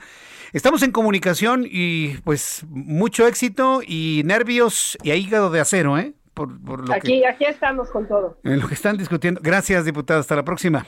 Nos asiste la razón. Gracias. Buenas noches. Así es, les asiste la razón. Así lo deseamos, realmente. Qué difícil qué complicado lo que sigue el desmantelamiento, ¿no? El desmantelamiento, el desmantelamiento. Qué preocupante. Bueno, ya que estamos hablando de preocupaciones, mientras esto se discute en la Cámara de Diputados, ¿qué tal la inseguridad en algunos puntos del país y de manera concreta en la Ciudad de México? Tengo información de que ha ocurrido una balacera, un intercambio de plomo en Iztapalapa. Mi compañero Daniel Magaña ha buscado datos, se ha trasladado al lugar y nos informa. ¿Qué fue lo que ocurrió, Daniel Magaña? Adelante, gusto en saludarte. ¿Qué tal, Jesús Martín? Eh, muy buenas eh, tardes. Bueno, pues ya lo refieres, fíjate que hace menos de una semana esta situación ahí cerca del aeropuerto, también perímetro de Iztapalapa. Ahora, Santa Cruz Mellehualco, en eh, la calle de Insurgentes, al cruce de Justo Sierra, pues hay intensa movilización pues de servicios de emergencia, de policías, en toda esta zona y es que se había montado un operativo por una denuncia de extorsión. En esto, bueno, pues salió mal de alguna manera el operativo porque hubo intercambio de balazos entre policías antisecuestros secuestros y también, bueno, pues estas personas que se dedicaban a la delincuencia en este perímetro. Hay tres personas, ellos son policías eh, pues que resultaron lesionados por herida de, arma de fuego. Una persona pues pereció en el lugar, un presunto extorsionador. Así que bueno, pues está en este momento la movilización en la zona de Santa Cruz Medigualco, muy cerca de esta zona, la zona del Deportivo Santa Cruz. Jesús Martín va a aterrizar un helicóptero para trasladar a los policías lesionados a un hospital cercano y bueno, pues poder garantizar pues la vida de estos eh, policías te comento que hay pues ya cuando menos eh, pues unos 40 elementos de la Secretaría de Seguridad Pública, también de pues de la Fiscalía en toda esta zona. Y bueno pues ya lo comentabas esta situación de inseguridad nuevamente Iztapalapa, nuevamente bueno pues cuando se trató de montar este operativo pues algo resultó mal y es por lo que bueno pues se presentó esta balacera en el oriente de la capital. Eh, de los agresores se tiene noticia, fueron detenidos algunos, hay lesionados de la parte agresora. Uno de ellos es eh, eh, muy probablemente uno de, pues precisamente el que le disparó, enfrentó a los elementos policíacos, pereció en el lugar, está muerto. Ahí también se habla de otros detenidos, pero bueno, hasta este momento pues es la información que ha fluido. Un poco más adelante estaremos eh, pues dando los pormenores de esta balacera, pero en este momento te puedo confirmar una persona muerta, un probable pues extorsionador que se enfrentó a balazos con los policías al verse cooptado pero bueno, pues alcanzó a lesionar a tres de ellos, que a uno pues ya se le está brindando la atención prehospitalaria aquí en la zona de la colonia de Santa Cruz. Me llegó algo, te reitero, la calle de Justo Sierra y la calle de Insurgentes. Gracias por la información. Gracias por la información, Daniel Magaña. Continuamos atentos. Hasta luego, continuamos atentos. No sé qué pensar. Mucha violencia, ¿eh? por donde sea, por donde sea. Y parece que esto no tiene fin. Hay que denunciar, hay que llamar siempre al 911, hay que hacer las denuncias cuando usted sepa de algún acto que pueda degenerar en este tipo de cosas como intercambio de bala. Son las 7.42, hora del centro de la República Mexicana. Vamos a entrar en comunicación con Claudia Espinosa, nuestra corresponsal en Puebla. Crece la disputa por el control de la Universidad de las Américas Campus Puebla. Ahora, ¿qué sucede con esto? Claudia Espinosa, buenas tardes. Hola, te saludo con gusto a ti y a todos los amigos del Heraldo Media. Pues esta mañana tanto el patronato encabezado por el actual rector Armando Ríos Peter pues señaló que el segundo tribunal colegiado en materia civil del Estado de Puebla había otorgado pues ya una disposición para garantizar que ellos estarían al frente del control de la Universidad de las Américas de Puebla.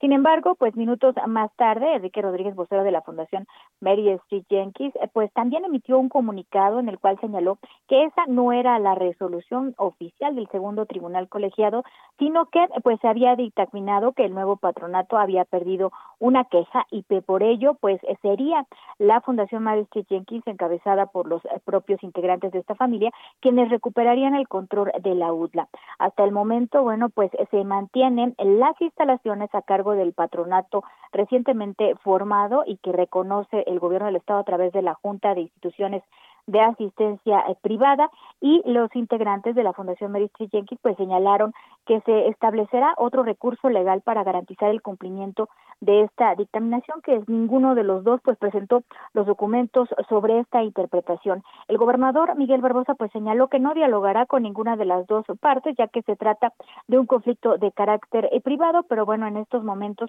los estudiantes se mantienen con clases a distancia y la institución eh, físicamente se encuentra todavía cerrada a los eh, pues universitarios. Es la información que te tengo hasta el momento sobre esta situación aquí en Puebla. Cuánta ambición. Gracias por la información, Claudia. Estamos pendientes. Buenas noches. Hasta luego, muy buenas noches. Bueno, pues así allá en... Voy a tener alguna entrevista entre mañana y pasado mañana de, para tener una actualización de lo que está sucediendo. finalmente, el patronato de toda la vida, pues entiendo, ya tenía control de la universidad, pero ahora me hablan de que el jaguar es el rector. Así le dicen a Armando Ríos Peter, el jaguar. Buen amigo, por cierto, ¿eh? a mí me cae re bien. Somos paisanos, pues él es del estado de Guerrero, mi, padre, la familia de mi padre del estado de Guerrero también. Por eso cuando nos vemos, sabemos que paisano, ¿cómo estás, paisano? A mí me cae bien, Armando Ríos Peter, me parece que es un muy buen político pero no, no termino de explicarme su participación en todo este montaje, vamos a llamarlo así.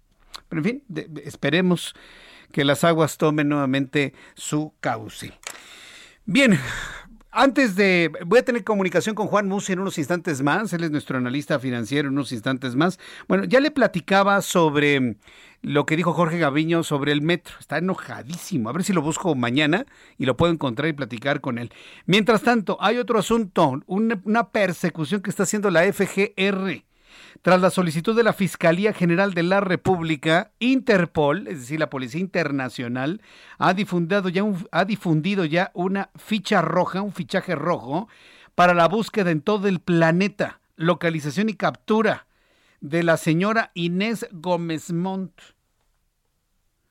Dicen que trabajó como conductora de televisión. Yo en mi vida la había visto.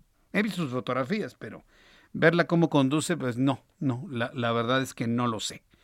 Y su esposo, el empresario, el abogado Víctor Álvarez Puga, por los delitos de delincuencia organizada, lavado de dinero, manejo de recursos de procedencia ilícita, evasión fiscal. Son buscados en este momento, como le digo, en todo el planeta, 195 países donde la Policía Internacional los está buscando a estos dos mexicanos por haber malversado 3 mil millones de pesos. Ahora me entiende usted por qué México es el cuarto país más corrupto de este planeta, no nada más por hablar de sus gobiernos, sino también por lo que sucede adentro hacia la sociedad. Sí, se, se, acuerda este listado, ¿no? De 139 países, donde México está en el 134, 135. O sea, en el fondo, ¿no? En el fondo los más corruptos, en la punta los menos corruptos. Imagínense de lo que estamos hablando. Los delitos de los que son acusados ameritan prisión, prisión preventiva en primera instancia, lo que quiere decir que en cuanto sean capturados, deberán ser canalizados e ingresados de manera inmediata a un penal en donde se encuentren. Es decir, los agarran en el Congo, los encuentran en las... Eh, en las Canarias, los encuentran este, vacacionando en Nueva Zelanda, ahí donde los agarren, ahí mismo los tienen que encerrar. Así de peligrosos están considerados en este fichaje rojo. Los delitos fiscales que se les imputan al matrimonio ascienden a más de 3 mil millones de pesos. Es finalmente lo que se ha informado. Lo están buscando en el mundo y es la noticia que se sabe. Aquí la pregunta es, ¿los irán a encontrar? En, otras noticias, Celeste Batel, esposa del ingeniero Cuauhtémoc Cárdenas Solórzano desde 1963, murió hoy martes en la capital de la República. El deceso ocurre en el mismo día en el que hace 51 años murió el expresidente de México y padre del ingeniero Cuauhtémoc Cárdenas, el general Lázaro Cárdenas del Río. La clase política expresó sus condolencias a la familia Cárdenas, en especial al tres veces candidato presidencial y fundador del Partido de la Revolución Democrática. Mire, yo no, yo no hablaría de que Cuauhtémoc Cárdenas es el fundador de un partido político, ¿no? Yo creo que ya le queda chiquito, ¿no? no, no, Cuauhtémoc Cárdenas es el fundador del pensamiento de alternancia en México, que ha encabezado evidentemente toda una línea de pensamiento de socialdemocracia en México. E, eso evidentemente es mucho más grande que hablar de un partido político. Bueno, pues el ingeniero Cuauhtémoc Cárdenas, como lo sabemos, es eh, tres veces candidato a la presidencia y fundador de esta línea de pensamiento social en nuestro país. En la Cámara de Diputados se concedió un minuto de silencio por la muerte de Celeste Batel.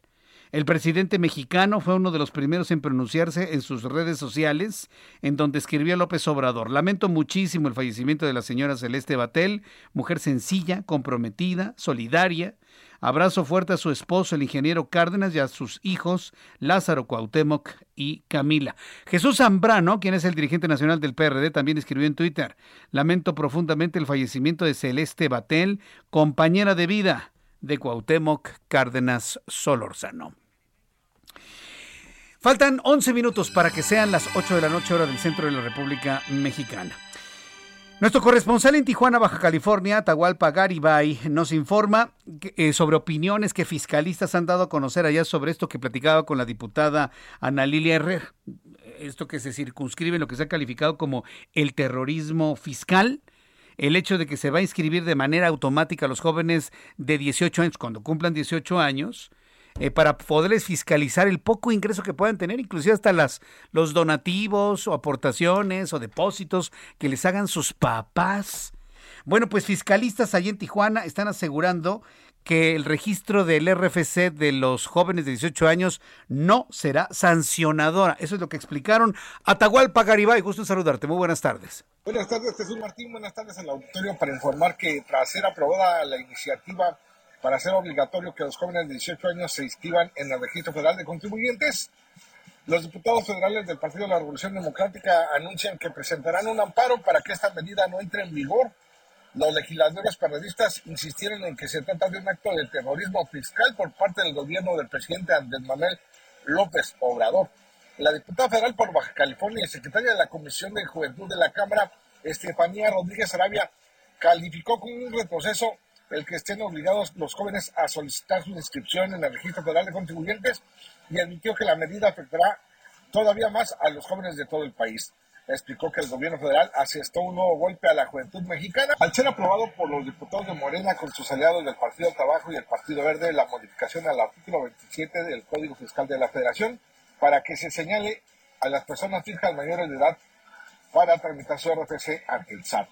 Insistió en que promoverán un recurso jurídico para ayudar a los jóvenes de México en contra de esta nueva legislación. Esta es la información desde Baja California. Un saludo. Muchas gracias, Atahualpa Garibay. En esta recta final de nuestro programa del día de hoy, le informo que ocurrió una volcadura de un camión que transportaba bicicletas.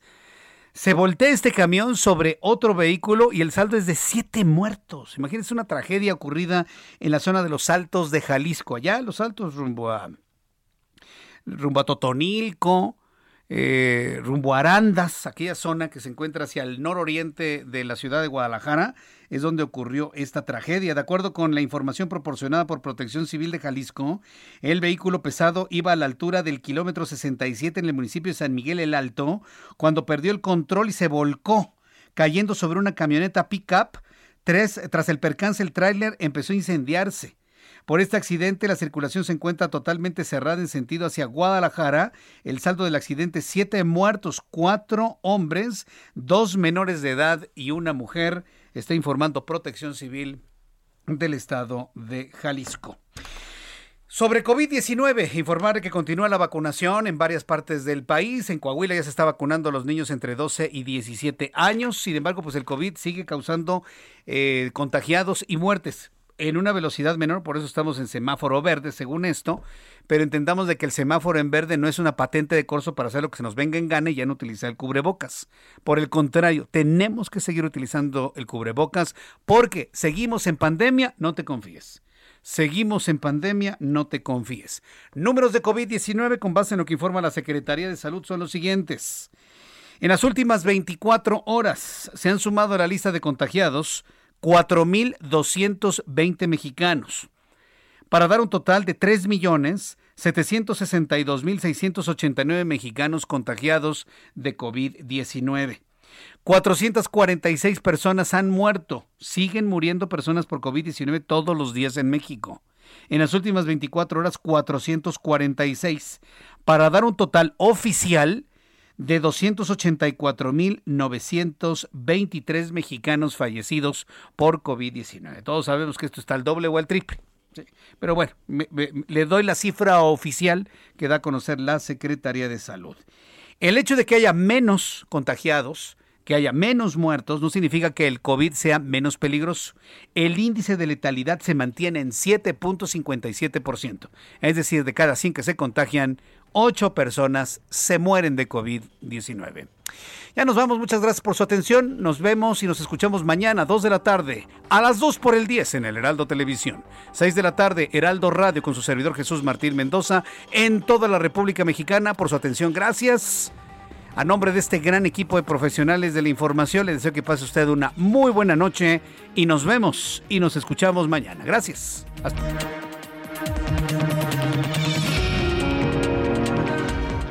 Esto fue Las Noticias de la Tarde con Jesús Martín Mendoza. Heraldo Radio. La HCL se comparte, se ve y ahora también se escucha. Ever catch yourself eating the same flavorless dinner three days in a row? Dreaming of something better? Well, HelloFresh is your guilt-free dream come true, baby. It's me, Kiki Palmer. Let's wake up those taste buds with hot, juicy pecan crusted chicken or garlic butter shrimp scampi. Mm. Hello Fresh. Stop dreaming of all the delicious possibilities and dig in at HelloFresh.com. Let's get this dinner party started.